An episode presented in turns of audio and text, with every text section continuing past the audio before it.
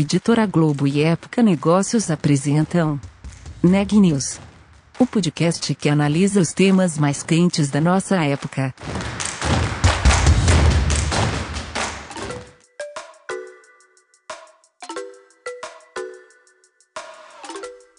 Olá, eu sou Ana Carolina Nunes, repórter da Época Negócios. Hoje é terça-feira, 5 de janeiro, e você está ouvindo mais um Neg News nosso podcast sobre os impactos da pandemia nos mais diferentes negócios.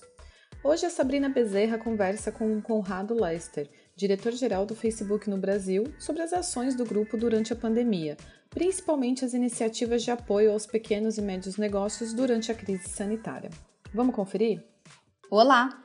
Eu conversei com o Conrado Leinster, diretor-geral do Facebook no Brasil, Durante a entrevista, ele contou detalhes de como a empresa cuidou da saúde dos funcionários, sobre a importância em apoiar o pequeno empreendedor e também contou sobre as novas funcionalidades das redes sociais lançadas durante a pandemia. Vamos ouvir a entrevista?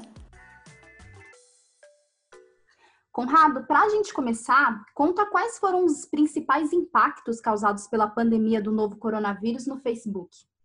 Olha, assim como quase todas as pessoas e empresas, a gente teve os impactos do Covid desde lá do comecinho, né? E, e especialmente para a gente, o foco foi em como garantir a segurança dos nossos colaboradores, né? Das pessoas que trabalham com a gente. Esse foi o primeiro passo, né? De, de então a gente foi rapidamente é, implementou uma política de trabalhar remotamente. A gente claramente deixou, né, fechamos os escritórios e as pessoas só trabalham virtualmente. É, o segundo passo, logo na sequência, veio como que a gente garantia que as necessidades dos nossos clientes também estavam sendo atendidas, né? Muitas empresas aí se tornando digitais no caminho de digitalização, mas tiveram um fechamento de negócios, é, as empresas muito impactadas, queda de receita. Então, a gente teve que realmente atentar, ter alguns planos específicos de, de auxílio para a gente conseguir atender essas novas demandas e, e soluções que eles precisavam. É verdade, Conrado. Eu até acompanhei e toquei algumas matérias sobre as iniciativas do Facebook. Então, eu vou pedir para você contar um pouco mais sobre isso, porque eu sei que o Facebook lançou uma série de iniciativas para ajudar os pequenos negócios. Conte mais sobre elas e por que, que é importante para o Facebook. Claro. Bom, a gente sabe que os pequenos e médios negócios no Brasil representam é, 98% das empresas, né, segundo o próprio Sebrae. Então, é uma fatia da, da economia muito importante, além de ser um grande gerador de empregos que acaba tendo impacto muito na área econômica, mas também no impacto na área social. E, e para a gente isso é fundamental, né? A gente continue contribuindo para o desenvolvimento econômico, desenvolvimento social e, e trazendo oportunidade para as pessoas. É, essa é uma das grandes missões que a gente tem, né, como como empresa. Então, o, desde então a gente teve pensamentos de como que a gente poderia ajudá-los, né? Então, desde a, vou falar alguns exemplos, né? Desde o lançamento de uma forma das pequenas e médias empresas é, criarem cupons né, de, de vale compras de uma forma muito mais automatizada e fácil. Né? A gente teve exemplos de, de empresas de serviço, né? eu gosto de comentar do zoológico, museus que fecharam, mas as, as pessoas continuavam podendo comprar antecipadamente para ser resgatado lá na frente um, um, um vale, né, um, uma visita. É, então essa é uma da, das coisas que a gente fez. É, a outra outra outra coisa que a gente fez foi é, mover o nosso evento que a gente chama de Impulsione com Facebook, que foca em pequenos negócios na educação e marketing digital, em trazer as melhores práticas é, de utilização dos aplicativos do Facebook para gerar negócio. A gente fez essa, essa vez, esse ano, é, obviamente 100% virtual, mas com, com muita oportunidade para as pessoas é, e as pequenas empresas desenvolverem, até mesmo lançando formas é, do, de mensageria, né? nas nossas soluções de mensageria, que a gente viu as pessoas trabalhando é, muito com mensagens de uma forma ainda mais importante no, no Brasil com o WhatsApp, e a gente tem então funções mais fáceis das pessoas se conectarem com as empresas para para falar de serviço, para fazer compras, enfim, facilitando esse, esse caminho né, de descobrimento e, e de compra no final. Então, foram realmente uma série de, de iniciativas, além da de uma que a gente fez, que eu, só para finalizar, é, que é realmente o, o, o, auxílio, uma ajuda que a gente colocou é, com um grant aqui no Brasil, né? Foram mais de 14 milhões de reais que a gente distribuiu para pequenas empresas que estavam com mais dificuldade e, e foi uma, uma iniciativa que a gente fez global e teve impacto aqui no Brasil também. E quais critérios eles foram utilizados para liberar esse, esse auxílio para os empreendedores? Quais é, foram os principais critérios? Claro. O principal que a gente colocou é, é, o, é, o, que eu tinha mencionado de, de impacto, né? Então, qual era o impacto econômico, qual era o impacto social. Então, existiam, tinham que estar, é, uma empresa, a empresa tinha que estar em funcionamento há algum tempo, não precisava ser cliente, não precisava fazer anúncio pago no, no Facebook, Instagram, nada. Então, não era uma coisa comercial, mas era realmente olhando para as necessidades e qual o impacto que a gente tinha. Então, a gente analisou todos os, os, os que a gente colocava que descrevia a solução, né, o, o problema que que as, empresas estavam tendo, quais eram as características, e aí com isso a gente conseguiu selecionar mais de 1.200 empresas aqui no Brasil que tiveram é, esse auxílio aí para ajudar com fluxo de caixa, para ajudar com folha de pagamento. A gente queria realmente que não tivesse, é, ou não tivesse não, né, mas pelo menos ajudasse a ter um menor número de, de pessoas impactadas, perdendo emprego, né, empresas fechando, e pelo menos a gente, nesse, nesse quesito, a gente conseguiu ajudar essas pouco mais de 1.200 empresas a fazer isso. Legal, Conrado. E agora falando um pouco sobre inovação e tecnologia, conte quais novas funções foram liberadas neste tempo de pandemia e por quê? Claro. Bom, a, nossa estratégia de, de soluções e produtos sempre foi focada em atender a demanda que as pessoas têm, né? Elas, elas se comportam na, nas plataformas, elas mostram as necessidades, a gente vê como que isso que isso é, é necessário para as pessoas, então a gente sempre tenta facilitar esse caminho. Nesse nesse ano atípico que a gente está tendo aqui, a gente acelerou algumas dessas iniciativas pela demanda que estava tendo, né? Então a primeira que eu, que eu ressalto é a, o lançamento do Messenger Rooms, né, que são as salas no, no, no Facebook Messenger, em que você consegue criar uma, uma, uma reunião, né, ou uma, uma conversa entre amigos, família, ou etc. Dentro do, do Messenger, você cria a sua sala, você gerencia convites e aí você consegue manter um contato ali mais próximo de uma forma mais otimizada, né, ou mais fácil. É, uma Outra que a gente colocou foi é, a gente percebeu um aumento expressivo né, de utilização do WhatsApp no Messenger é, para fazer chamadas de, voz, de, de mensagem, é, de vídeo. Então a gente aumentou essa capacidade. Então você consegue fazer vídeo até com oito pessoas no WhatsApp. É, você consegue é, conciliar né, as pessoas ali e a gente aumentou as, as funcionalidades para deixar isso mais fácil, né? E, mais, mais intuitivo. É, e só para você ter uma ideia do tamanho, né, no mundo a gente teve mais de 700 milhões de contas participando de chamadas todos os dias. Então é um volume impressionante e a ideia aqui era realmente facilitar que esse contato com as pessoas pudesse ser mantido de uma forma mais fácil, mais intuitiva e, e mais efetiva também.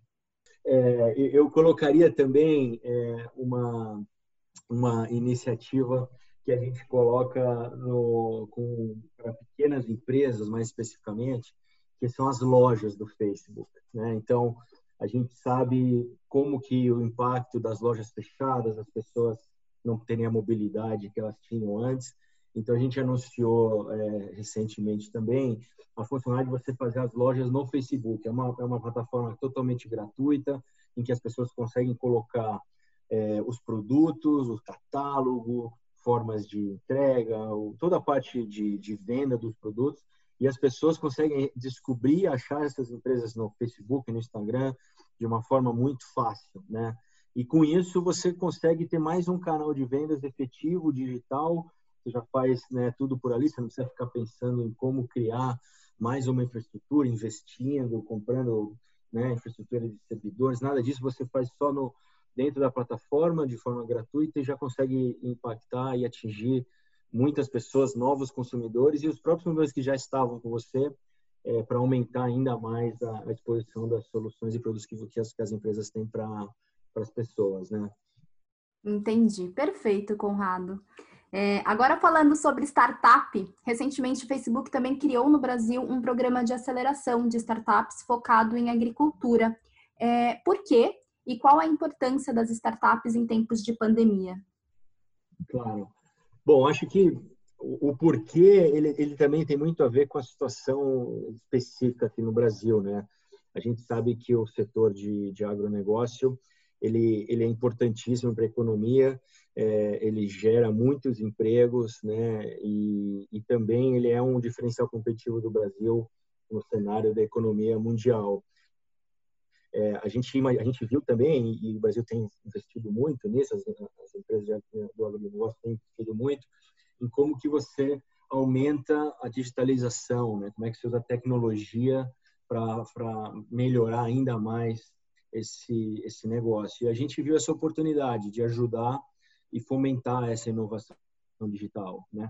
Então, a gente criou esse programa, estamos trabalhando com, com a Baita, que é aquela aceleradora sediada no Unicamp, no, no programa que chama Campo Digital. A gente selecionou 10 startups para desenvolver soluções digitais para o agronegócio no Brasil. E o foco, de novo, nosso aqui são pequenos e médios produtores agrícolas, né, que são é, os que talvez tenham mais necessidade dessa inovação tecnológica, tenham mais impacto de utilizar essas ferramentas digital, digitais. Então, esse era o, esse era o intuito e a gente está muito feliz com, de ter conseguido fazer o lançamento e já começar esse trabalho com essas startups. Perfeito, Conrado. E agora, partindo para o tópico futuro do trabalho. É, no começo da nossa conversa, você contou que quando a pandemia chegou, a primeira coisa foi colocar a galera em home office. Então, destrincha um pouco mais qual que foi o feedback dos funcionários e, e como que foi feita essa adaptação qual o prazo que vocês demoraram? Enfim, me conta como que foi esse processo. Claro. Bom, é como, como você comentou, né? Logo no, bem no comecinho, antes até, é, ia falando aqui de Brasil, antes até de ter as, as restrições é, colocadas pelos governos, a gente já decidiu globalmente, né, trabalhar remotamente. É, no começo e na verdade até hoje em dia, né, o desafio é como que você faz o balanço entre a vida pessoal, trabalhando de casa, e a vida profissional. É, a gente percebeu que essa essa distinção, né, de quando eu estou trabalhando e quando eu estou em casa, quando você está no mesmo ambiente em casa, ele fica mais complexo para dependente da situação da pessoa, né? A gente tem muitos funcionários com com filhos pequenos, com família em casa, tem outros que são solteiros, mas ficam é, sozinhos, né? Não tem ainda moram sozinhos e aí ficam mais isolados. Enfim, todos têm uma, uma dificuldade específica, né? E a gente tem trabalhado para garantir que a gente consiga endereçar esses desafios. Eu acho que uma, uma vantagem que a gente teve, Sabrina, é que a gente já usava muitas ferramentas digitais, né? A empresa sempre foi gerenciada de forma é, no mundo digital, com muitos aplicativos e, e funções que a gente consegue replicar. Então, isso facilitou bastante né, nesse, nesse sentido. É, a gente também, olhando para frente, a gente vê, é, primeiro que a gente já colocou né, globalmente, que a gente fica é, com a possibilidade de trabalhar remotamente até julho do ano que vem. Então, todas as pessoas que, que preferirem e puderem vão continuar trabalhando até julho do ano que vem de casa. É, a gente tem escritórios ainda no mundo inteiro fechados, né, trabalhando de casa. No Brasil é um deles que a gente não reabriu. E a gente vê essa tendência de cada vez mais ter essa flexibilidade do trabalho remoto, talvez um trabalho é, dentro da empresa, e até a gente fez uma iniciativa de ter é, é, funções que são estritamente remotas, né? Então, você contrata as pessoas para elas trabalharem remotamente, independente da localização, que elas consigam executar as funções e tem uma, uma demanda interessante ali e facilita também a gente ter acesso a, a, a, talentos que às vezes por causa da distância ao escritório a gente não, não teria acesso antes, né? É verdade. E, Conrado, me conta como que ficou a produtividade dos funcionários. Sei que já era é, uma prática comum, mas full time não. Então, conta se a produtividade caiu ou não, ou aumentou, é, e como é liderar à distância. É. Olha, surpreendentemente, eu diria que, surpreendente para mim, pelo menos porque eu achava que a produtividade ia ter um impacto, a gente não viu o impacto é, negativo. Pelo contrário, eu, eu, eu, tenho até alguns exemplos de, de como a produtividade pode aumentar. Né? Então, é, no meu caso, por exemplo, eu, eu tenho reuniões com, com o presidente das empresas e era é, sempre tem deslocamento e as agendas. Agora você consegue fazer uma, uma chamada virtual, fazer uma videoconferência de forma mais, mais fácil de organizar e mais efetiva até. O que complicou, né, o, que, o que é mais complexo da, de gestão é esse balanceamento entre vida pessoal e profissional e como que a gente consegue ser produtivo quando você está no ambiente é, de casa, né? Então, no começo, por exemplo, muitos funcionários não tinham uma estrutura é, de escritório, de home office pronta, é, não tinham uma forma mais efetiva de trabalho, acesso à internet. Então, é, de, talvez de não qualidade suficiente. Então, a gente teve que endereçar esse tipo de, de situação também e, e, na prática, né, uma coisa que acontece muito é que essa, essa gestão é meio que diária, né, porque você tem que realmente garantir na sua agenda, né, antes você colocava né, o espaço de deslocamento, agora você tem que colocar um espaço de você poder respirar, né, de você poder, olha, agora está na hora do almoço, eu preciso fazer o almoço, ou eu preciso fazer uma tarefa doméstica, eu preciso estar aqui com o meu filho, com o filho da escola, enfim. É, esse tipo de, de desafio, ele, ele aparece mais, porque, como você disse, a gente está 24 horas em casa, né, trabalhando remotamente, é, mas de uma forma geral, eu percebo é, uma, uma, uma efetividade do trabalho que a gente conseguiu manter. Eu, eu acho que isso não é depende muito da situação de cada empresa e do negócio, mas para a gente aqui no Facebook. Felizmente, a gente conseguiu gerenciar de uma forma é, que mantivesse a produtividade aí do nosso negócio. Legal. E além do home office, quais outras ações a companhia tomou para prezar pela saúde e segurança do colaborador? Claro. Bom, tivemos, de novo, é, é, é, sempre muitas iniciativas, né? É, mas eu poderia destacar é, o encorajamento, né, de não só o escritório estar fechado, então as pessoas têm que trabalhar de casa, mas também você garantir que as pessoas estão usando as ferramentas é, corporativas, né, para poder garantir o, o, trabalho e que elas não tenham que se deslocar e, e fazer coisas que não precisem, é, ou, que, ou que consigam fazer de uma forma mais interessante. O foco principal para a gente aqui foi é, ajudar as pessoas nesse equilíbrio entre a vida no trabalho e fora do trabalho. É, a gente percebe como isso é, é, um dos grandes desafios, é o feedback que a gente ouve. Então, a gente expandiu algumas coisas. A gente já tinha, um, por exemplo, um reembolso é, que a gente chama de bem-estar para os funcionários, que é usado para pagar aula de yoga, natação, academias.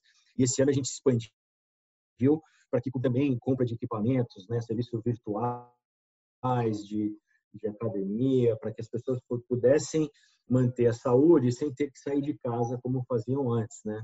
E a gente percebeu realmente que o impacto é interessante, muitas pessoas usando esse, esse benefício. E para você, qual será o futuro do trabalho e das redes sociais no pós-pandemia?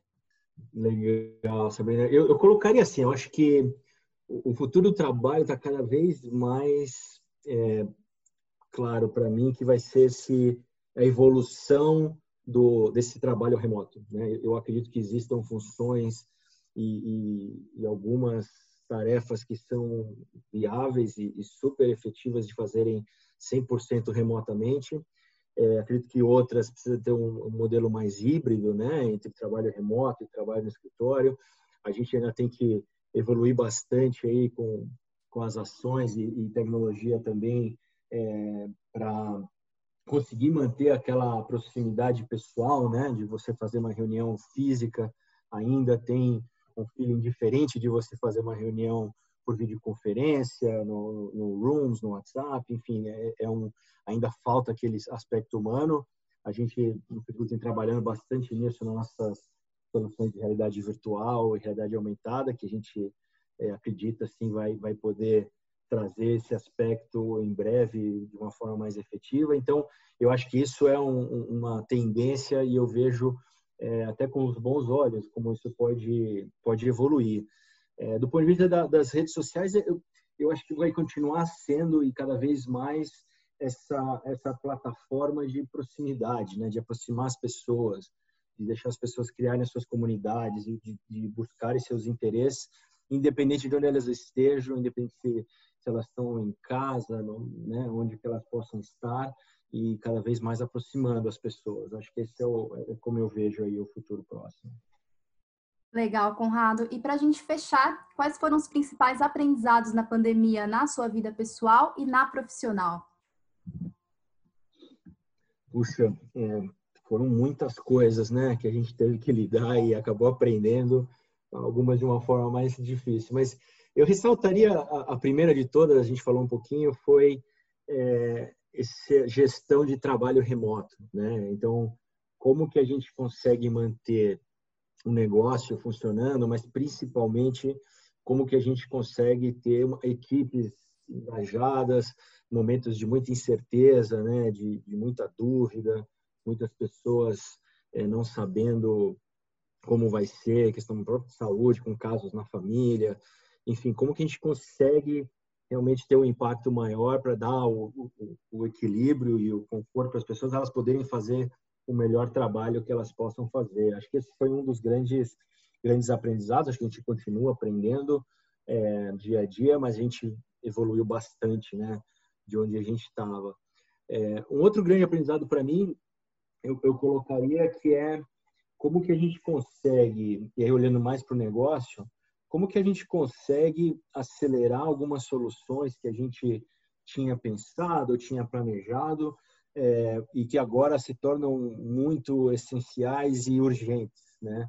Então eu mencionei algumas coisas do, que a gente lançou especificamente nesse, nesse período que que já estavam, muitas delas já estavam sendo previstas, estavam no nosso roadmap, mas que a gente teve que pensar uma forma mais criativa de acelerar, né?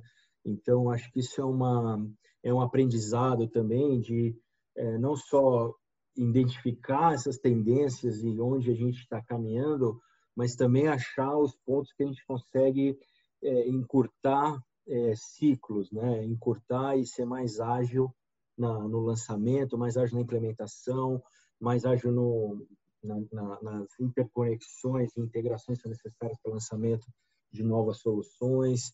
Eu acho que tem uma, uma parte de desse, dessa agilidade e dessa visualização de oportunidades que também é, o cenário desse ano forçou a gente é, pensar e repriorizar algumas coisas de uma forma mais, mais intensa. Notícias do dia. No Brasil, a vacinação ainda não começou mas pelo mundo já há um ranking com os países que estão em fase de imunização e com parte de sua população já recebendo algum tipo de vacina contra o novo coronavírus. Proporcionalmente, Israel lidera com folga esse ranking. Mais de 1 milhão e 300 mil pessoas já receberam a vacina no país, que tem 9 milhões de habitantes. O premier Benjamin Netanyahu quer que Israel seja o primeiro país no mundo a vencer a pandemia e chegou a dizer que isso seria possível já em fevereiro. O país garantiu um contrato com a Pfizer logo no começo da pandemia, mas vem enfrentando desafios logísticos, já que a vacina da Pfizer exige armazenamento a temperatura de 70 graus negativos. Apesar de estar em fase adiantada de vacinação, Israel enfrenta um novo surto da doença e fechará todo o seu sistema de educação a partir de domingo. O Bahrein, no Oriente Médio, aparece em segundo lugar na lista. O país, no entanto, tem uma população de menos de 2 milhões de pessoas.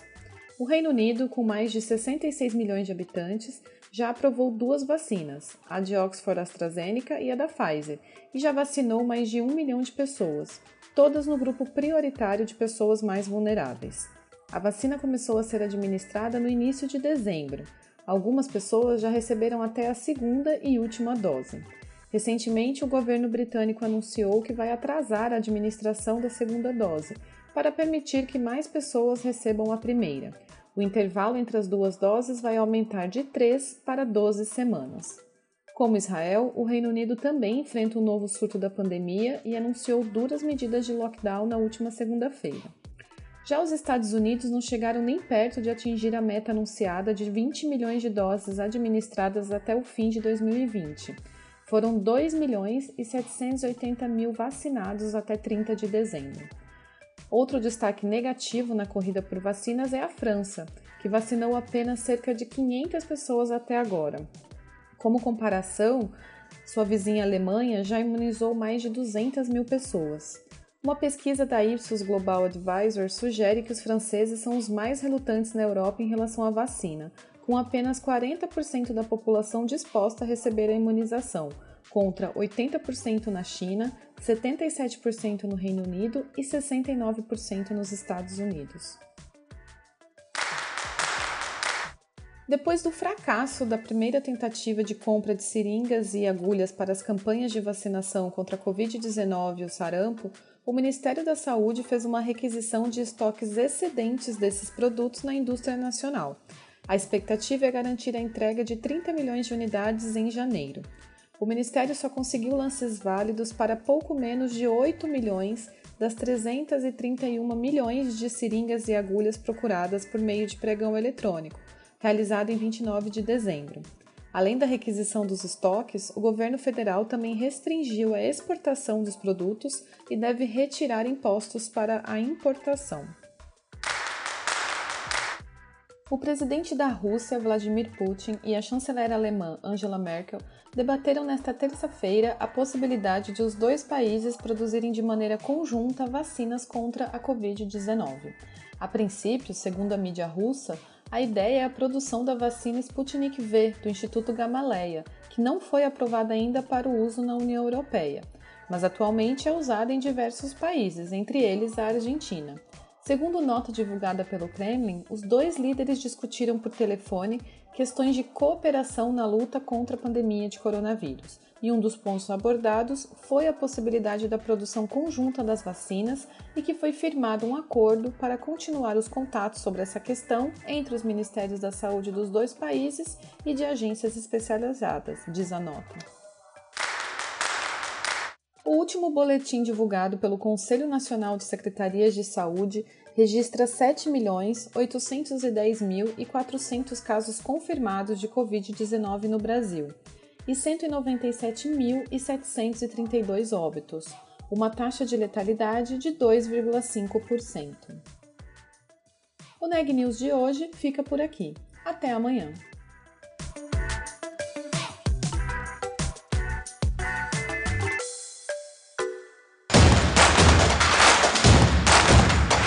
Esse podcast é um oferecimento de Época Negócios. Inspiração para inovar. Não deixe de conferir nossos outros podcasts. Presidente Entrevista Presidente. The Office. E os negócios da nossa época. Ouça, acompanhe, compartilhe.